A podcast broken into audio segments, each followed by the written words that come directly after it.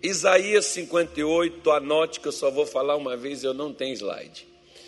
Eu só, só vou falar uma vez, porque nós vamos, no dia 1 de março, os que quiserem, nós vamos fazer 21 dias de jejum, como Daniel fez. Ninguém é obrigado, não. Só faça se a sua nutricionista te liberar. Né? As coisas de Deus não é para quem, não é para quem pode, é para quem quer. Então, no dia 21 de março, nós vamos começar isso. Eu vou falar sobre jejum. Eu vou te dar nove motivos. É claro que não vai dar para me falar tudo isso hoje. Mas começa, vamos começar aqui por Isaías e depois eu vou te dar nove motivos. Vou deixar Isaías quieto, porque tem doze bênçãos, doze coisas aqui em Isaías. Mas eu primeiro preciso te dar nove motivos porque você deve jejuar. Não, pastor, porque Jesus já fez para mim. Tá bom, então fica para lá, que esse negócio seu aí, não vem para cá não. Aqui é só para quem quer e o que quer para fazer. Pronto, está falado. Então diz assim, Isaías 58, versículo 6, diz assim: Porventura, não é este o jejum que escolhi, que soltes as ligaduras da impiedade, que disfarça as ataduras do jugo, e que deixes livres os quebrantados, e que despedace todo o jugo? Porventura não é também que repartas o teu pão com faminto, e recolhas em casa os pobres desterrados, e vendo-o nu, o cubras e não te escondas daquele que é da tua carne? Aí vem, ó. Então romperá a tua luz como a alva, e a tua cura apressadamente brotará, e a tua justiça irá diante de ti, ou diante da tua face, e a glória do Senhor será a tua retaguarda. Então clamarás, o Senhor te responderás. Gritarás, e ele dirá: Eis-me aqui. Acontecerá isso se tirares do meio de ti o jugo, o estender do dedo e o falar vaidade. E se abrires a tua alma ao faminto e fartares a tua alma aflita, então a tua luz nascerá nas trevas, e a tua escuridão será como meio-dia. O Senhor te guiará continuamente e fartará a tua alma em lugares secos, e fortificará teus ossos, e serás como um jardim regado, e como manancial cujas águas nunca faltam. E os que de ti procederem edificarão lugares antigamente assolados, e levantarás os fundamentos de geração em geração, e chamar-te-ão reparador das roturas e restaurador de veredas para morar. Tudo isso aqui são 12 coisas no total que eu contei, que Isaías fala dos benefícios do jejum, quando nós jejuamos, o que que no mundo espiritual, o que que isso mexe? Lembrando sempre, irmão, que você pode ver aqui que o jejum não é para mudar Deus. Deus não muda com o nosso jejum é para mudar a nós. A mudança, o benefício é para a gente, não é para ele. Se nós jejuamos, vamos ficar melhores? Espiritualmente, sim.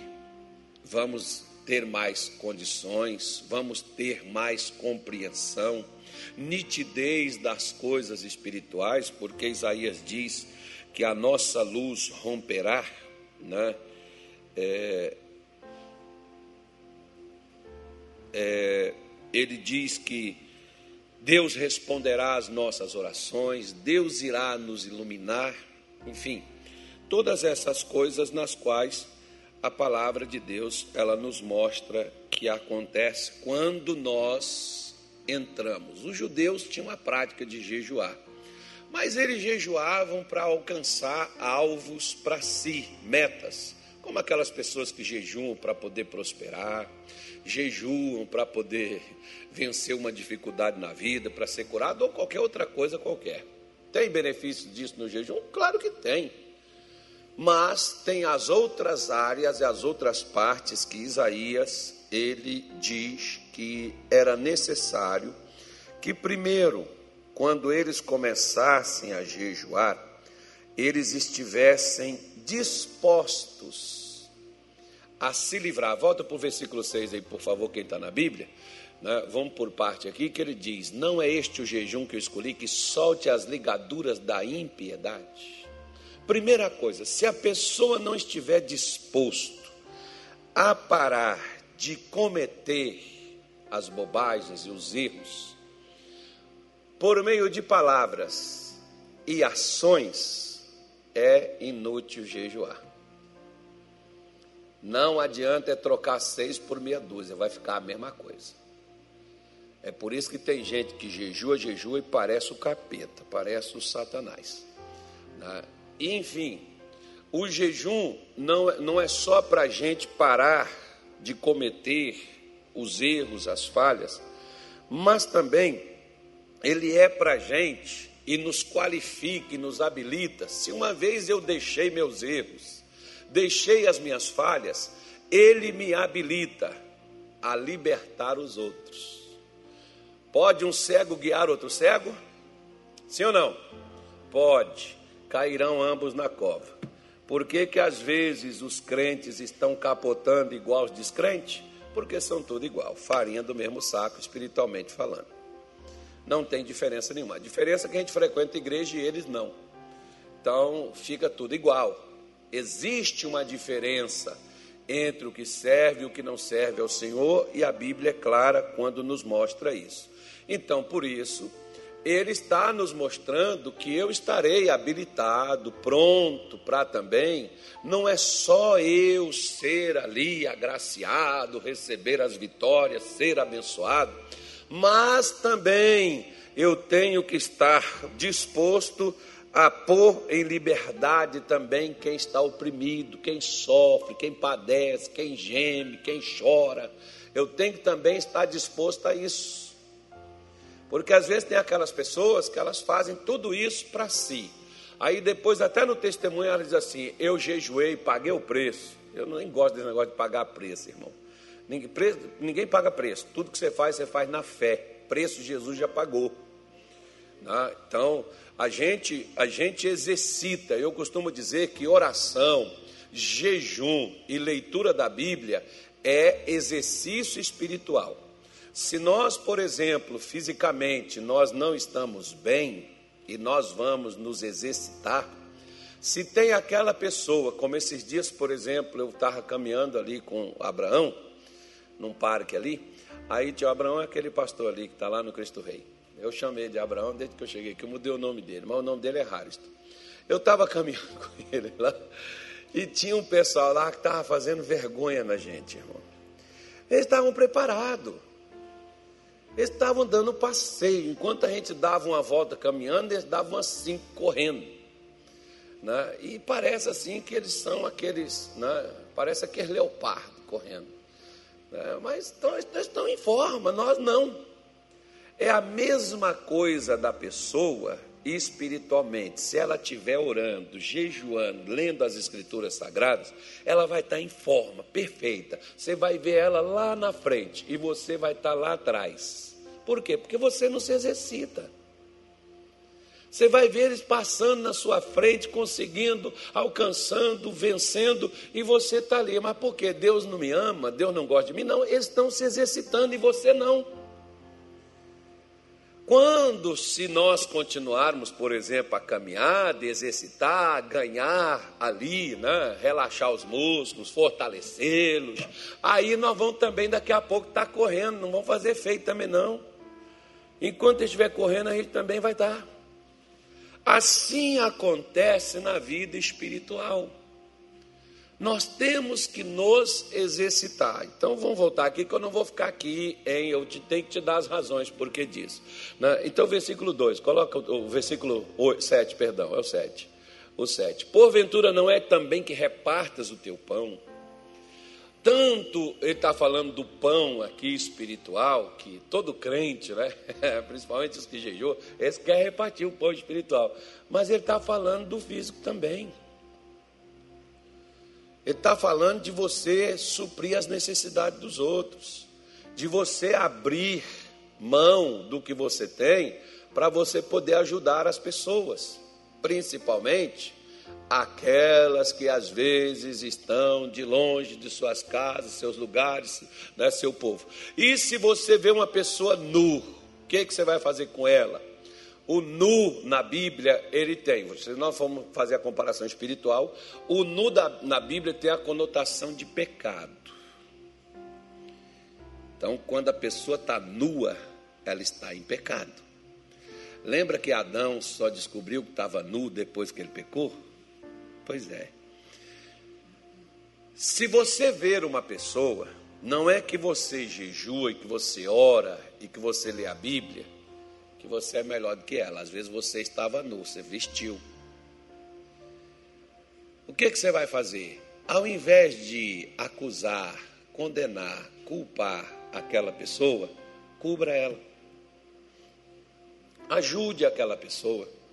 Ajude ela espiritualmente ajude ela em oração, ore por ela, porque às vezes é muito fácil a gente ver uma pessoa no pecado e a gente criticar ela, falar mal dela. A gente às vezes até achar, isso é do ser humano, está na, tá na cabeça de cada um, achar que porque não somos igual àquela pessoa, nós somos espirituais. E quando nós fazemos isso aí, nós somos mais infantis do que qualquer outra coisa. Porque não é que nós não fazemos e não praticamos aquele tipo de pecado que aquela pessoa pratica, que a gente é mais santo do que ela. Lembra o que foi que nos santificou? Lembra o que foi que nos limpou? Não é os nossos atos de justiça, é aquilo que Cristo ele fez por nós. Jejum não é feito para esse tipo de coisa, não. Só que as pessoas às vezes levam por esse lado, né? E quando ela jejua e sobe no monte, então, aí que ficam mais perigosas. Não, porque eu jejuo duas vezes por semana, subo no Monte Santo Antônio, eu oro lá em cima, eu falo com Deus, Deus me ouve. Aí o sujeito fica assim, né? Mas fica se sentindo cara. Ele fica se sentindo melhor do que os outros. Nós não subimos de monte, só oramos dentro do quarto, só oramos na igreja, nós não somos espiritual porque nós não vamos no monte. A oração no monte é que funciona. Então, então vamos correr aqui, versículo 8. Vamos, vamos para lá, versículo 8, pastor, corre, pastor, corre. Oh, mas, o pastor está mole. Aí ele diz: ó, então romperá a tua luz. Primeira coisa, Deus vai começar a se revelar, você vai começar a enxergar. Na vida espiritual, você vai ter luz, entendimento, compreensão. Sabe que tem gente que lê coisas na Bíblia e não entende nada? Pois é. Por quê? Porque tem um espírito, que é o Deus deste mundo, que cegou o entendimento de quem? Dos incrédulos. Aí nós falamos assim: não, mas eu não sou incrédulo, porque eu aceitei Jesus. Irmão, peraí, peraí, peraí, peraí, peraí calma, calma. Volta para cá, volta para cá, que você está no mundo da lua, está no mundo da fantasia. Tudo aquilo que você não entende da parte de Deus, você é incrédulo tudo que você não entende. Se você não entende sobre prosperidade, você é incrédulo. Você não sabe como é que é. Se você não entende sobre cura, você é incrédulo. Você não entende. O meu povo sofre porque falta oração, falta jejum. Hã? Não, falta vigília, oração da madrugada, essa que é a boa, que é a poderosa. O que que faltava para esse povo? Que é o mesmo que o quê? Entendimento. Tudo que eu e você não entendemos na Bíblia, nós somos incrédulos. Como é que nós vamos crer se nós não entendemos? Nós precisamos entender. Tudo que você não entende, você não sabe resolver. Você tem que ir numa pessoa que sabe fazer aquilo dali. Você não consegue. Então ele diz: a tua luz vai romper. Você vai entender, você vai compreender, você vai, digamos assim, para aqueles que são mais assim espiritualistas, você vai entrar numa nova dimensão.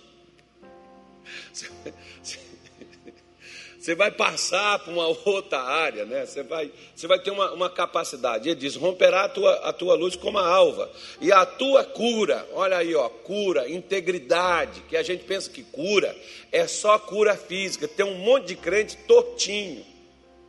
Nique, porque não são íntegros, não são fiéis, são crentes estão dentro da igreja, mas mente, trapaceia, engana Ainda faz mais coisa, quer que eu fale? Fala mal dos outros. Prostitui. Mas, mas é crente. Aí você diz: como é que pode? Pode, porque ele não é curado. Eu até hoje eu nunca vi falhar. Quando uma pessoa vem comigo, a minha pergunta é: você quer mudar? Eu já encontrei uns homens que parecia galo, porque o galo ele não pode ver a galinha nenhum. Ele vai atrás dela. Às vezes tem crente que é igual a jumenta no cio. Você sabe o que, que a jumenta no cio ela faz? Ela arrebenta a cerca, ela quebra tudo para poder ficar com jumento ou com cavalo, porque jumento não cruza só com jumento, vai com cavalo. Ela passa debaixo do arame, ela enfia a cabeça debaixo, levanta o arame para cima, porque ela está no cio. Se ela estiver no cio, pode pegar logo e colocar alguma coisa para cruzar com ela, porque ela não vai sossegar ela vai quebrar cerca, ela vai fazer tudo, porque se ela estiver no seu. Tanto que o profeta Jeremias diz e você pode procurar. Estou desafiando você. Jeremias disse assim: O meu povo é como a jumenta que sorve o vento. O que que Jeremias estava dizendo? O meu povo é como a jumenta que pelo vento, quando vem o desejo, o que que ela faz? Ela passa debaixo da seca, ela arrebenta o arame, conforme eu estou falando com você. Já morei em fazenda e sei como é que essa coisa funciona. Então, estou te falando de uma, de, uma, de, uma, de uma coisa que a gente já viu, não só na Bíblia, mas já viu isso com os nossos olhos ocorrer. Então, a cura, a integridade, a mudança do comportamento. Às vezes, por exemplo, tem gente, como essa semana eu falei isso com um rapaz, que ele estava me recomendando a pessoa, e ele foi e falou assim: Olha, pastor, esse aqui, ele é experiente, ele sabe fazer. Eu falei, filho eu não quero experiente, eu quero caráter. Você tem alguém de caráter para me apresentar? Porque se o sujeito é experiente, mas não tem caráter, ele não serve. Se ele tem caráter, a experiência a gente ensina. A gente ensina a fazer. Não sabe fazer, a gente vai ensinar. Agora, caráter, eu não tenho como ensinar ninguém a ter caráter. Ou ele tem ou ele não tem. Caráter é uma coisa que vem de casa, vem de berço. Caráter é uma coisa que eu sempre digo assim: a gente tem a oportunidade de ter ele quando a gente começa a entender na vida, com a família. A segunda coisa é quando a gente converte. Se você aceitou Jesus, você vem para o meio do povo de Deus. O povo de Deus tem que ter caráter. Aí, com o povo de Deus, você vai aceitar, você vai aprender a ter caráter, que é integridade, fidelidade. É você ser fiel a Deus e aos irmãos né, ao seu, seu líder, enfim, por aí afora vai. Se você não aprendeu isso, se você está dentro da igreja, mas não tem caráter, você pode saber fazer tudo, mas para mim você não serve para nada. Eu já dispensei muita gente por causa de problema disso aqui, ó. E às vezes isso aqui, sabe como é que é que muda? Jejum, oração. Para a gente aprender a controlar o desejo os sentimentos, as coisas pelas quais nos governam. Lembra que Efésios 2, Paulo diz do espírito que outrora, antigamente vocês eram governados e eram levados por ele por todo tipo de sentimento, desejo e vontade? Pois é, agora não, agora você é de Jesus. Agora você não é levado mais por essas coisas agora você é de Deus. Aí ele diz: a tua justiça brotará, os seus direitos. Sabe aquelas pessoas que dizem assim: é porque eu fui injustiçado nesse ministério? É um desgraçado, é um miserável, um mentiroso. Como é que Deus deixa você ser injustiçado pelas pessoas se Ele te faz justiça? Se Ele não está te fazendo justiça, alguma coisa tu está deixando de fazer. Então, pronto, não vai reclamar não. Não reclama comigo não, que eu não aceito essas coisas. Então, nem que seja eu mesmo a chegar e reclamar. Não, se Deus não fez, é porque eu não levei também a sério. Aí ele diz: irá diante da tua face e a glória do Senhor será a tua retaguarda. Passa aí para o 9 que eu já vou passar para outra coisa. Ele diz assim: então clamarás. Ó a resposta de oração aí. Você vai clamar e o Senhor vai o quê? Te responder. Você já teve, por exemplo, eu já tive pessoas que quando elas me procuraram para pedir oração, pessoas assim com problema sério, elas me pediram para orar por elas. E sabe o que eu mandei a pessoa fazer primeiro antes de eu orar? Eu sei de mim, irmão. Sei de mim. Dos outros não. De mim eu sei o que, que eu faço. Eu mando a pessoa jejuar primeiro. Ensino para ela, jejua, pode vir que eu oro por você. Quantas pessoas já foram libertas assim? Que você vai fazer um jejum, assim, assim, assado. Oh, chama na hora, a resposta vem. Gritarás e ele dirás: Eis-me aqui. Acontecerá isso se tirar do meio de ti o jugo. Lembra lá do jugo que ele mandou tirar? Das prisões, das cadeias, da gente se soltar, da gente querer mudar, da gente querer ser correto, não ser só uma luz que brilha, mas cheio de erro. Né? Tem gente que às vezes que ora por unção, mas não tem caráter. Até a unção, ela pode existir e a Bíblia Sagrada nos mostra. Né? Ela, ela mostra para gente acerca do que? Naquele dia muitos virão e dirão o quê? No teu nome, o que, que nós fizemos? Expulsamos demônio. No teu nome, profetizamos. No teu nome, curamos os enfermos, e eu direi-vos abertamente: apartai-vos de mim, porque eu nunca vos conheci. Quem são esses caras? Pode ser pastor que nem eu, igual vocês. É os caras que expulsam demônio. Pode ser um obreiro, pode ser um membro antigo, uma pessoa que aprendeu a fazer a obra de Deus, pregar. Pode ser essa pessoa. Mas por que, que essa pessoa tem condição? Por causa da unção. Unção é uma coisa, caráter é outra. Diga assim, amém. Eu não sei porquê, irmão. O que foi? Eu acusei alguém aqui de alguma coisa? Então, bom. Não sei por que vocês ficaram tristes. Não, não é para ficar triste com essas coisas. Então, o, o, jejum vai causar, vai trazer esse impacto, na, vai trazer a revelação de Deus, a cura, a justiça, a presença de Deus vai vir a nós, ele disse: Eu estarei com vocês, né? e as orações serão respondidas e nós teremos é, direção da parte de Deus. Versículo de número 10, coloca lá. Aí, ó. Se abrires a tua alma ao faminto e fartares a alma aflita, então a tua luz nascerá onde? Deus está dizendo: Eu vou te tirar das trevas onde você está, eu vou te dar direção. Porque quem não está direcionado não sabe para onde que vai. Você já viu? Diga assim: graças a Deus, não sou eu. Mas você já viu aquelas pessoas que dizem assim, pastor, estou numa situação que eu não sei o que fazer. Você está nas trevas, irmão. Eu acho isso tão engraçado que quando as pessoas vêm falar com a gente, a gente diz assim: Você já fez isso? Não, eles dizem assim: Eu já fiz de tudo e até agora não resolveu nada. Aí eu pergunto: Você já fez isso? Não, isso aí eu nunca fiz. Então você não fez tudo. Às vezes eu falo duas ou três opções para a pessoa: Já fez? Não, senhor. Pois é, esse é que é o problema. Você não tem direção. Você fica preso na escuridão, você não sabe para onde que vai. Você não sabe onde põe, onde põe o seu pé. Então Deus te dá direcionamento. Né? E ele diz: A tua escuridão será como no meio-dia. Versículo 11, para a gente poder terminar aqui. Eu vou passar lá sobre. Aí ele diz assim: O Senhor te fará o quê? Te guiará. Deus vai te guiar continuamente, Ele não vai te dar só um rumo, Ele vai estar sempre dizendo para você: faz assim, faz assado, faz dessa, faz daquela, age desse jeito. Lembra de Abraão? Deus foi conduzindo Abraão, até quando Abraão foi para o lugar que Deus não mandou ele ir, Deus conduziu ele de volta para onde ele saiu. Deus estava sempre guiando Abraão.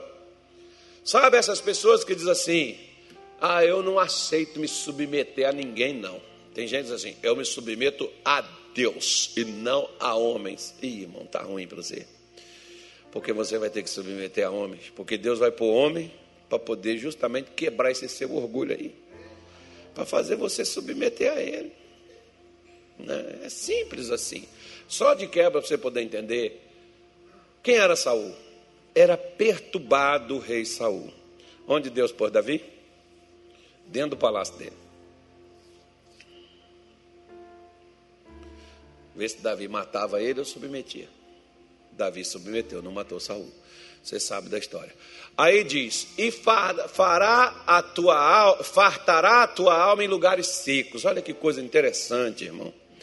Deus vai te fartar, Deus vai te dar contentamento. Se existe uma coisa que hoje tem destruído a vida de tantas pessoas, inclusive de crentes igual a mim e a você, chama uma coisa chamada descontentamento. Você sabe o que que Eva tinha? Tudo. Mas tinha um fruto que ela não podia comer. Eva se sentiu uma miserável. Caramba, eu não tenho nada. Ela tinha tudo.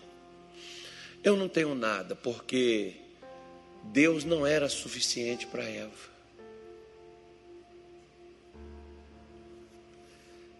Ela queria até o que o diabo tinha para dar. Tem crente que é assim. Ele, ele nunca está contente. Você pode botar ele no céu, ele vai botar alguma coisa lá no céu que ele não quer ficar lá. Você pode dar tudo para aquela pessoa, nunca ela estará contente. Aliás, lembra, por exemplo, dos primos de Moisés? O Corá, ou Cora, né? o nome dele certo é Cora. O, nós chamamos de Coré, Coré, Datã e Abirão. Eles foram encarregados do material da tenda para ajudar os sacerdotes no culto a Deus. Que honra! Mas eles não queriam, irmão, ser ajudantes, eles queriam ser o chefe. Lembra que eu falo aqui do tal do demônio do. Não é o problema, não é o crachá, é a posição. O pessoal até parou de usar o crachá. Pode usar o crachá, eu não sou contra usar, não. É uma identificação. O demônio não é o crachá, irmão. O demônio é aquela pessoa que quer uma posição. E naquela posição ela se sente superior aos outros. Por causa daquela posição que ela tem. É por isso que a pessoa quer posição.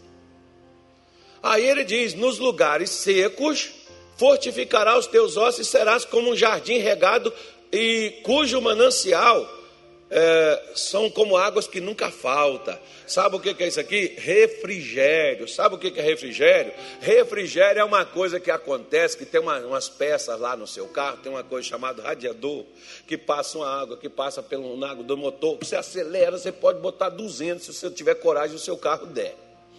Uma vez eu tinha um carro, esse não pode me multar, que eles também não viram. Tava, botei só 210 para me ver como é que é que ficava. Aí eu disse assim: Nossa, a gente pode ter um encontro com Deus assim, de uma hora para outra, né? Eu vou diminuir aqui. Eu só queria ver até onde o carro ia. Aí ele deu só 200, 213 aproximadamente. Foi por aí. Naquele tempo eu era mais jovem, tá, irmão? Hoje não, eu já envelheci, já criei juízo, faz isso não. Faz não que é perigoso. Aí, edita isso, Samuel, corta isso daí. Só fica só o pessoal daqui da igreja. Senão eu coloquei isso na internet, os infernal me matam. Ele já me torce o pescoço. Então, no seu radiador, mesmo que o carro esteja em alta velocidade, esteja ali o acelerador no pé, mas aquela água que passa ali refrigera o motor e ele não explode. Por que, que a, a gente, com os problemas da vida, as lutas, as dificuldades, perseguição, crítica, os levantes do inferno, dos irmãos, porque hoje, por exemplo, a gente tem mais problema com os irmãos ou com os falsos irmãos dentro da igreja do que com o demônio. Às vezes hoje nem o demônio mais estão vindo na igreja, porque os falsos irmãos já dão conta de fazer o serviço. Eles não vêm mais. É verdade, irmão. O demônio disse assim: Eu não preciso mais lá naquela igreja, não. Aqueles crentes lá é mesmo, deixa isso. Eu não preciso ir mais lá. Vamos para outra. Né? A gente tem que ter refrigério, renovo, re, re, restauração, é ânimo, né? aquela coisa que às vezes a gente perde muito com esse negócio aí. Aí ele fala ali que ele fortificará os teus ossos. Deixa aí, pastor, não cabe não. Oxe, está vexado. Está com fome, filho? Dá, leva um, café para ele lá. Ele está precisando tomar um café. Aí ele diz ali, ó, fortalecerá os seus ossos, né? Deus te fortalecerá fisicamente, emocionalmente, espiritualmente, vai, você vai ser forte, Não, você, você não vai se render, não é qualquer coisinha, não é qualquer resfriadinho que vai te abater. Não, é qualquer dorzinha de cabeça que vai. Ah, hoje eu não estou bem, eu estou passando mal, não vou nem orar hoje. Você vai ser forte, você vai ter força, você vai, você vai ter determinação, você vai ter coragem, você vai ter ânimo, você vai estar encorajado. Que às vezes, por exemplo, o que falta muito para nós é coragem. Coragem. Que às vezes muitas pessoas falam comigo, ah, pastor, eu não tenho essa coragem que o senhor tem. Pois é, eu também não tinha, não, eu também era covarde, medroso. Quem me deu essa coragem? Quem me deu foi ele, quem me dá é ele. Se você não me dá, eu não tenho coragem de fazer nada, meu irmão. Não tenho coragem nem vir aqui falar com você. Eu andava de cabeça, ó, curvado aqui, ó, o boné aqui na frente, aqui, para ninguém olhar para o meu olho, meu olho. Não queria encarar ninguém. Não tinha coragem, não. Fazer o que eu faço, é ruim que eu fazia. É, mas não faria nunca. Quem que me dá a coragem de poder fazer isso? É ele, né? E aí ele garante, versículo 12, coloca lá, pastor, que está aí, ó. É, de ti procederão, é, os que de ti procederem. Quem são esses? Esses são os nossos filhos naturais e os nossos filhos espirituais, porque tem gente que procede da gente. Não, o pessoal vai dizer assim: olha, aquele, aquele, aquele, aquele irmão que você evangelizou, aquela pessoa que você levou a Jesus, aquela pessoa que você trouxe para a igreja, como é que essa pessoa vai ser? Essa pessoa vai ser alguém que vai engajar na obra de Deus e que vai, de geração em geração, passar isso adiante. Vai ser gente que vai estar tá fazendo as coisas para Deus, restaurando o que está quebrado, reconstruindo o que foi destruído. Vai ser conhecido como restaurador de veredas, de lugar para morar. Ô, ô, vê a criança que saiu por lá de fora, não sei se tem algum adulto aí, ó. O pai dela está lá? Ah, é a filha dele, é, porque ah, eu estou vendo ela, estou vendo ela toda hora, puxa a porta, estou vigiando ela daqui, mas não sei se tem alguém lá. Vagabundo, a gente tem que orar e tem que vigiar, né? As nossas crianças a gente tem que proteger, tem que ter muito cuidado. O mundo é mau. Mas eu não sabia que ele estava lá, lá de fora, por isso que eu estou falando isso aqui. Então, vamos ver o seguinte, quer ver? Vamos ver aqui então Abra na sua Bíblia, no capítulo 9 de Mateus, porque nós jejuamos, porque nós devemos, eu preciso jejuar. Não, você não é obrigado. Eu costumo dizer que eu não sou obrigado a ser crente, eu não sou obrigado a ser pastor, eu não sou obrigado a fazer culto, não sou obrigado a fazer reunião, não sou obrigado a estar aqui. Deus me deu o direito de escolher o que eu quero, o que eu não quero fazer. O que eu faço, eu tenho que fazer com devoção, eu tenho que fazer pela fé, eu tenho que fazer por amor, não por obrigação. Ninguém é e deve, você não, nunca deve aceitar que nenhum pregador, que nenhum pastor domine você, ou faça você fazer o que você não quer fazer. Tanto que eu falo, para quem quiser fazer, faça. Por quê? Você tem direito de escolha. Deus colocou, Deus deu. Mesmo sabendo que às vezes o homem não sabe escolher, mas ele deixou o homem escolher o que ele quer. Então Deus é o maior democrático que há. Né? Deus não é ditador. Ditador não te dá escolha. Você entra na dele ou você morre, ou ele te mata. Então, nós, nós podemos, por exemplo, biblicamente, né, eu vou fazer com você, não sei quando acaba isso, mas nós vamos falar aqui desses nove benefícios, não vou falar todos eles hoje. Depois eu vou pegar os doze de Isaías e nós vamos falar deles. Toda quinta-feira eu vou te mostrar isso aqui, nós vamos estudar sobre isso. Então, aqui no capítulo 9 de Mateus, versículo de número 15, Jesus falou assim. Mateus 9, versículo 15. E disse-lhes Jesus: Podem porventura andar tristes os filhos das bodas, enquanto o esposo está com eles? Dias, porém, virão em que lhes será tirado o esposo, então jejuarão. Se você pegar aí, desde o capítulo 6, 7, 8, 9 de Mateus, é o mesmo assunto. Alguns chamam esses capítulos aí de Mateus, principalmente os 5, 6 e o 7, eles chamam eles de a constituição dos céus. Né? São as leis de Deus para governar, para dar a nós uma, uma direção. Né? E Jesus está falando isso na sequência desses, dessas instruções todas. Então, como não tinha divisões de capítulo e de versículo, então Jesus estava falando de um mesmo assunto. E os discípulos entraram nessa questão do jejum, porque o, o jejum ele é uma prática antiga, né? os judeus faziam isso já, João Batista ensinou isso para os seus discípulos, e os discípulos de Jesus disseram assim: Ó, João ensinou seus discípulos a jejuar, o senhor não vai ensinar a gente, não?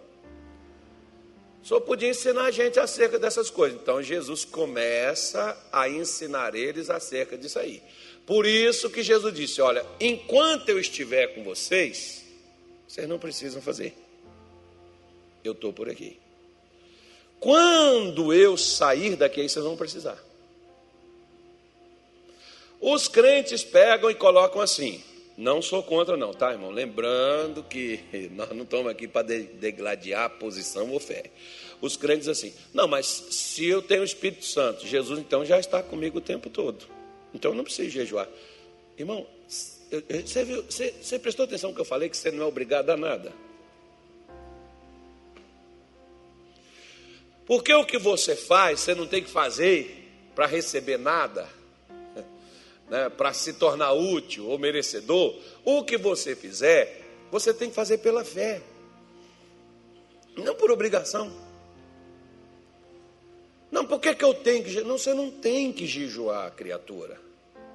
Ô oh, filho de Deus. Não, mas o esposo, se o esposo foi tirado, Jesus está falando assim: enquanto eu estou aqui fisicamente com vocês, vocês não precisam fazer que eu cubro vocês. Agora, quando eu não estiver aqui, vocês vão ter que fazer. Quando eu for levado daqui, vocês vão ter que fazer. Porque aí, mais ou menos assim, a, a árvore não produz a sombra dela. Jesus era a árvore que produzia sombra para os próprios discípulos. Mas ele deixou de ser Jesus? Claro que ele não deixou, irmão. Só que agora, por exemplo, nós temos Jesus não fisicamente. Nós vamos ter contato com ele só espiritualmente. E como é que nós vamos ter contato com ele espiritualmente? Se nós estivermos no emocionalmente ou se nós estivermos no carnalmente.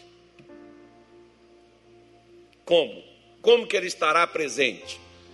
Paulo diz: na nossa carne não habita bem algum. Então, se eu não estiver bem espiritualmente, significa que o noivo, o esposo, não está comigo. Para o esposo estar comigo, ele tem que estar num ambiente favorável. Está entendendo agora sim ou não? Porque tem pessoas que dizem assim, ah, porque eu me matava de jejuar. Não, você não tem que jejuar para receber o Espírito Santo. Você não tem que jejuar para você conseguir bênção, vitória ou qualquer outra coisa. Eu estou falando que quando você se exercita, você recebe benefícios na sua vida espiritual pelos exercícios espirituais que você está fazendo. E Jesus mostra essa necessidade. Então, como eu estou mostrando uma do Novo Testamento, deixa eu te mostrar uma do Velho. Segundo livro das Crônicas, capítulo 6, versículo 4 ao 6. Vamos lá. Vamos lá.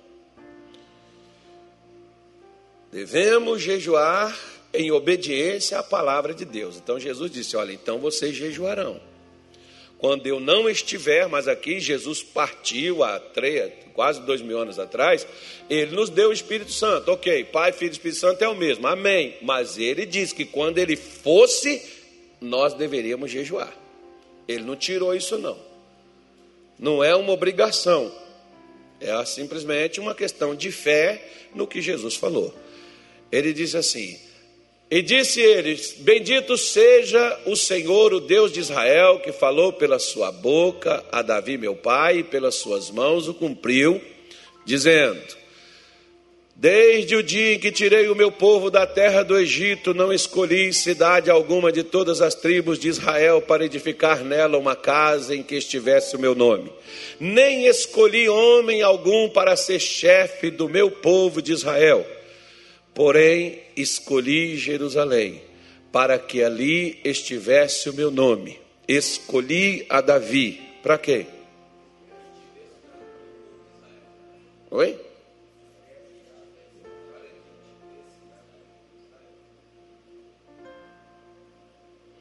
Para que o quê?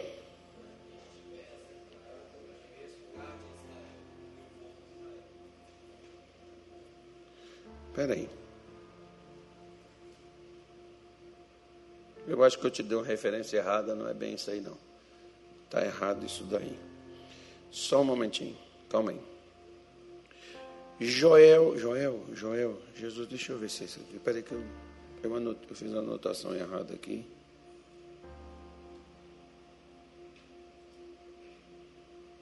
Calma aí. Isso aqui. Só, só um momentinho. Eu acho que eu, eu fiz uma anotação errada aqui, calma aí. Está aparecendo uma coisa aqui, mas é outra. Foi 6,4 que eu falei, né?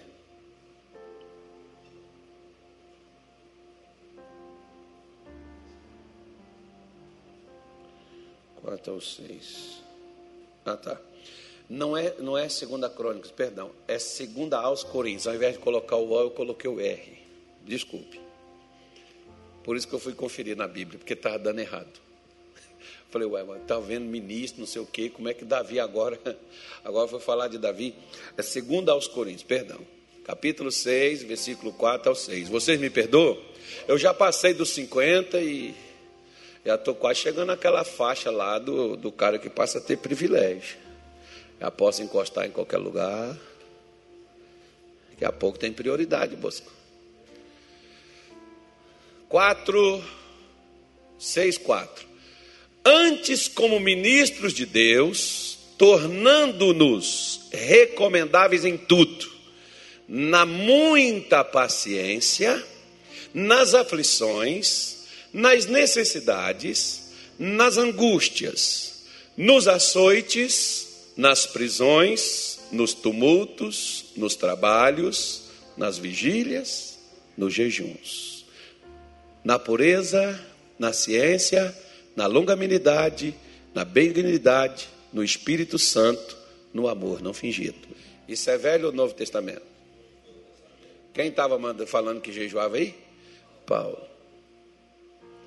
Para aquele pessoal que diz assim: Isso aí da antiga aliança, isso aí é dos tempos de Moisés, é dos judeus. Eu acho engraçado que quem prega isso é, os dízimos também era dos tempos de Abraão, dos tempos de Moisés. Isso aí repete. Não, isso aqui vocês têm que dar. Tem hora que dá vontade de rir dos crentes, irmão. Os crentes são muito engraçados, os crentes me fazem rir demais. Eu me divirto com os crentes. Então, então Paulo diz que, como ministros de Deus, nós nos tornamos recomendáveis em tudo na paciência, recomendáveis em tudo, na paciência, nas aflições, nas necessidades, nas angústias e também né, nos jejuns. Em tudo mostramos. Ah, se você mudar, olha, olha que linguagem bonita aqui, quer ver? Olha, deixa eu ler para você. Em tudo, em tudo que fazemos, mostramos que somos verdadeiros servos de Deus. É o mesmo versículo, tá? É o 6,4, mesmo versículo, só está numa, numa linguagem diferente. Mostramos que somos verdadeiros servos de Deus, suportando é, pacientemente aflições, privações, calamidades de todo tipo Aí, aí deixa eu botar aqui para você, quer ver? Ó, o, o, outro, o outro versículo, e diz assim: Fomos espancados, encarcerados, enfrentamos multidões furiosas, trabalhamos até exaustão, suportamos noites sem dormir e jejuamos. Ou passamos fome. Aí passou fome, é porque ele ficou sem. Não, não deram comida para ele. Não, é jejum que ele fazia. Se você pegar, por exemplo, o capítulo 11, deixa eu ver se é o, deixa eu ver se é o segundo, para mim não falar errado. Deixa eu aproveitar aqui que eu estou aqui no. Vai, minha Bíblia, destrava aí, poxa. Eu vou te vender, você já está me. Aqui, ó. Segundo aos Coríntios, capítulo 11. Pega aí.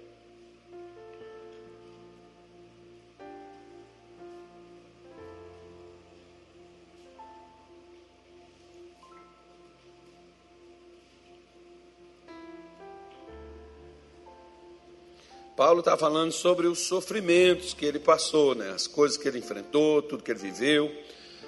Aí ele diz assim no capítulo 11, versículo 26 em diante: Em viagens, muitas vezes, em perigos de rios, em perigos de salteadores, em perigos da minha nação, em perigos dos gentios, em perigos na cidade, em perigos no deserto, em perigos no mar, em perigos entre quem, irmãos? Eles existiam desde aquele tempo, né? Isso não é a luz de agora, não, aqui já existia em trabalhos e fadigas, em vigílias muitas vezes, em fome e sede. Então ele está especificando: fome é quando não me deixaram comer, quando eu não tinha o que comer, e em sede e em jejum. Então o jejum aqui não era fome, ele escolheu jejuar. Então ele fazia, ele já vivia na nova aliança, mas ele era judeu. Ah, irmão, você quer morar onde? Você não quer fazer, não faça, não discuta. Muitas vezes em frio e nudez. Então, não, eu só estou falando para alguns que eu tenho certeza que eles vão questionar. Né? Eu já questiono dentro dele, não tem necessidade disso, porque, claro que não, nós não somos obrigados, não, filho. Nunca fomos e nem seremos. Né? É... Joel 2, versículo 12. Agora vamos lá para o Velho Testamento. Ó. Agora mata os crentes de raiva agora. Joel 2, versículo 12.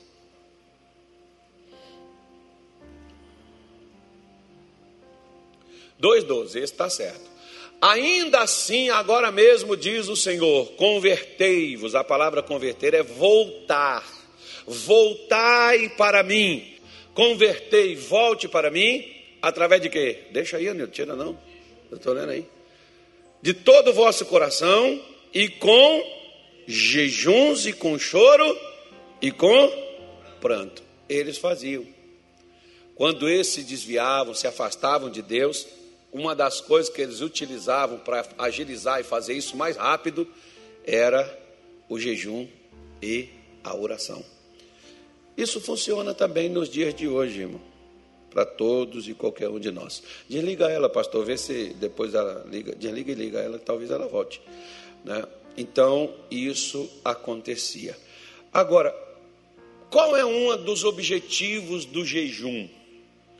O objetivo dele é nós nos humilharmos diante de Deus.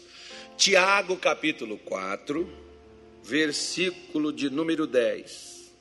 Vamos ver se está certo. Tiago 4, 10.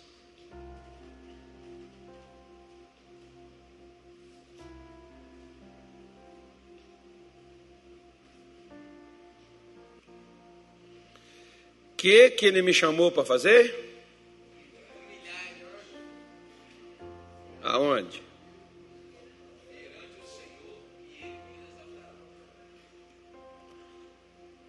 Deixa eu te falar uma coisa.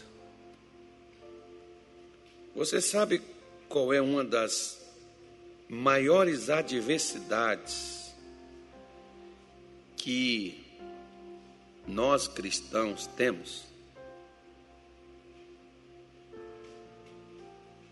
Você sabe qual é?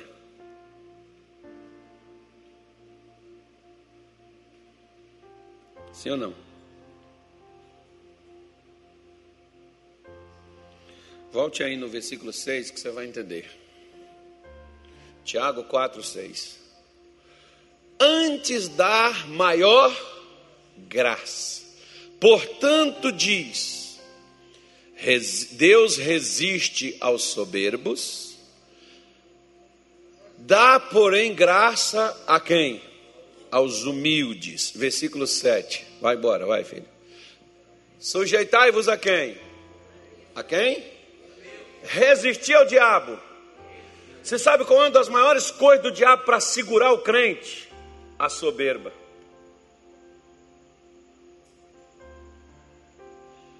Aqui no Mato Grosso, isso é conhecido como orgulho.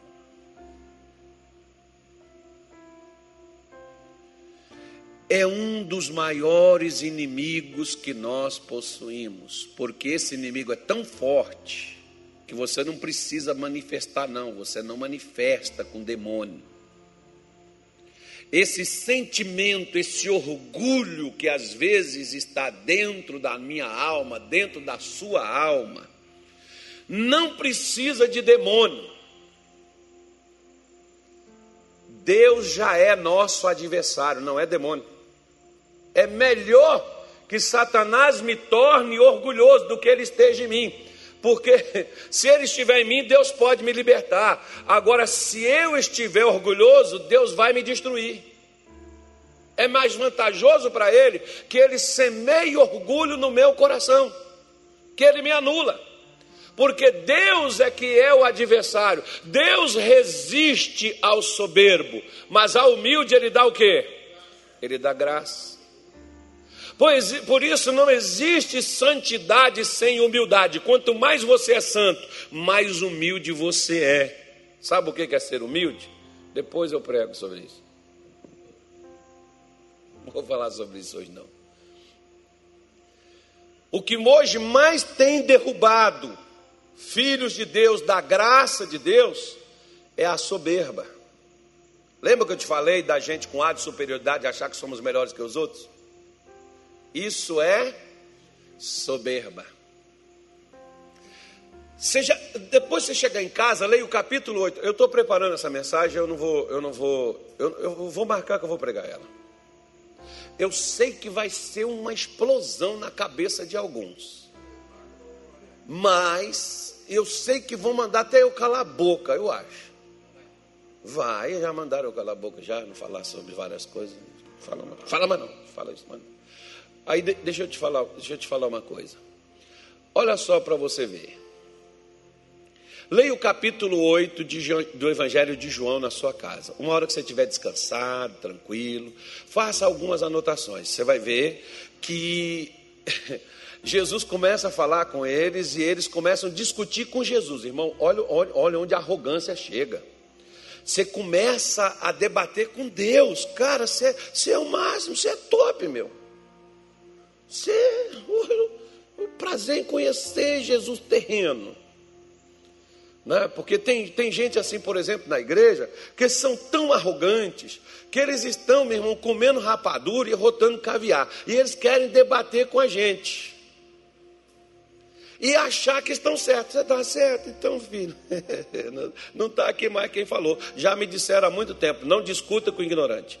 O ignorante, se ele quiser te ouvir, fale com ele. Se ele não quiser te ouvir, não discuta com ele. Eu disse: por que, professor? Ele disse: que não você é mais ignorante que ele. Então, como eu não quero ser arrogante, se você quiser me ouvir, eu vou te falar. Se você não quiser ouvir, eu sinto muito, eu não vou discutir com você. Por quê?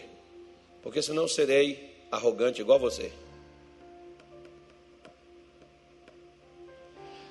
O principal inimigo de um arrogante, o principal inimigo de um soberbo é Deus e não o diabo.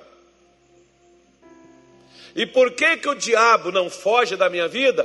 Porque eu não me sujeito a Deus. E o que e por que que eu não me sujeito a Deus? Por causa da minha arrogância. Por que que eu não me submeto a Deus?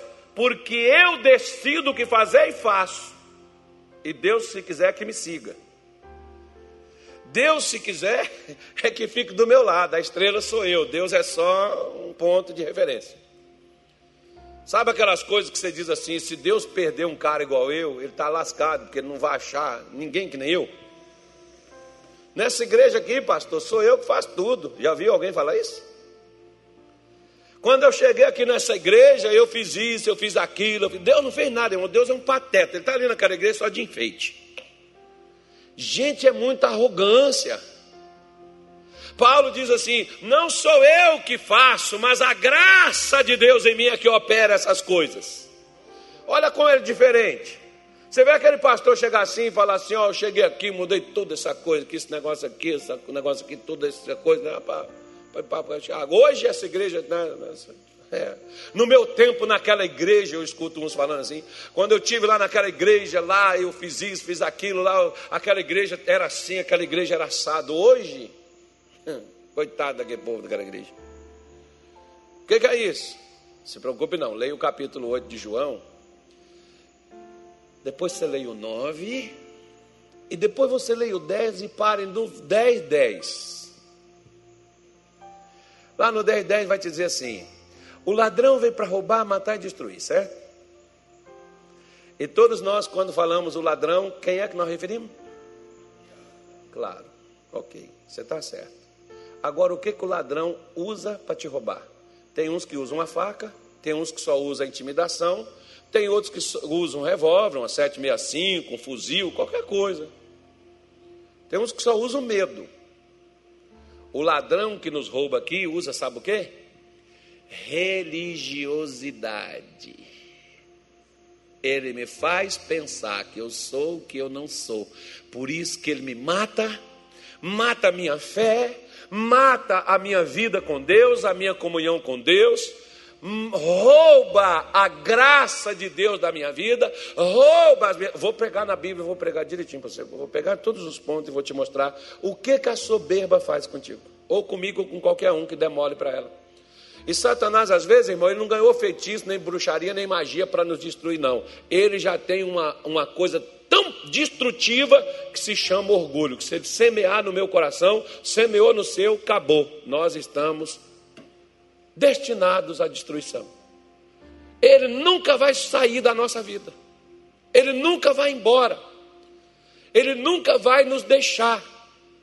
Porque nós temos algo que pertence a Ele dentro de nós: um coração orgulhoso, um coração arrogante, um coração soberbo. Por isso ele diz, versículo 8, coloca lá, por favor, pastor, vamos lá.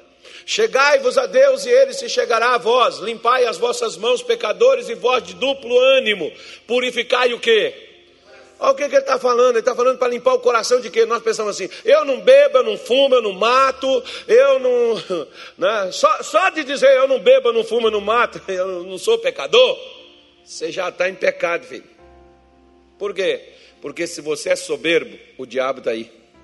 Você tem a maior ferramenta do diabo dentro da sua vida. Hoje o diabo está matando os crentes dentro da igreja, roubando as bênçãos de Deus da vida deles com essa bomba aí, ó, orgulho, tornando eles orgulhosos. Nós temos orgulho, às vezes, da vida errada que nós vivemos dela. Se espante não, mas é uma grande realidade. Você vê, por exemplo, tem pessoas que dizem assim, eu não preciso estar orando todo dia. Para quê? Eu não preciso estar vindo na igreja. A pessoa diz assim, para que você vem na igreja, irmão? Eu venho só quando dá. E Deus está me abençoando, eu tenho tudo. Não tem problema não. O maior negociante de, de, de, de, de produto nesse mundo negocia a alma. E talvez tá, a sua já está negociada e você já está vendido. Porque você já é um religioso que acha que não tem que mudar, porque você já é batizado nas águas, batizado no Espírito Santo. Aí daqui a pouco o Espírito Santo sai de você e entra o Espírito do cão. E você acha que é o Espírito Santo, como esses dias, por exemplo, eu recebi um, uma pessoa no meu escritório, e a pessoa foi comigo. Quando a pessoa falou, olha, minha vida está assim, está assada, eu falei, fecha os olhos, segura na minha mão. Quando segurou na minha mão, eu falei, o diabo, eu sei que é você. Sabe como que a pessoa manifestou na minha frente, irmão? Falando língua estranha. Eu faço ele pensar que é Deus. E era demônio que estava nele. Eu faço ele pensar, eu faço ele achar que é Deus que está nele. E era, era um demônio. Como tem aquelas pessoas assim que elas, o diabo faz elas pensarem que elas são melhores do que as outras, que elas estão de que elas falam. Oh, eu falo língua estranha, tu não fala, parece até, irmão, que virou o quê? O clube dos abandonados, né? Lá em Belém do Pará eu tinha uma mulher, ela não falava língua estranha, mas era a mulher que mais levava gente para a igreja. Aí um dia eu estava fazendo um comentário no meio dos pastores, aí um pastor virou assim: É, mas é a única que não é batizada no Espírito Santo. Eu falei assim: Eu tenho minhas dúvidas, sabe por quê? Porque o Espírito Santo é fruto, não é palavra.